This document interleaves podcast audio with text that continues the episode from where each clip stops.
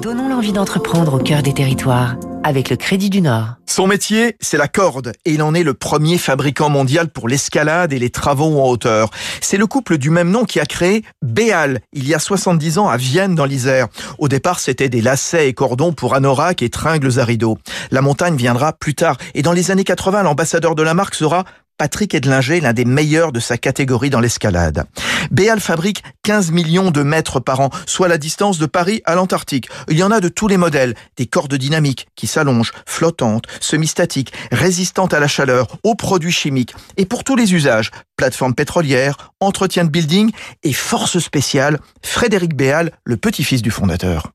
L'histoire remonte en fait au, milieu des années 90 où le GIGN avait des, difficultés euh, puisque lors des descentes rapides d'hélicoptères par exemple, ils, descendent tellement vite que les appareils de freinage métallique qu'ils utilisent brûlaient la corde. Et en fait une corde faisait deux à trois descentes puis après ils la jetaient. Donc et ils nous ont conviés à développer un produit spécifique pour eux d'une matière qui s'appelle l'aramide qui résiste à euh, plus de 450 degrés qui leur permet de faire des centaines de descentes. Euh, ils peuvent aller le plus vite possible, freiner d'un coup, ça n'a absolument aucune, euh, aucune incidence sur la corde. D'ailleurs, profitant de son savoir-faire dans le domaine textile, l'entreprise iséroise va se lancer dans la fabrication de gilets pare-balles sur son futur site de Pont-Évêque et à Madagascar.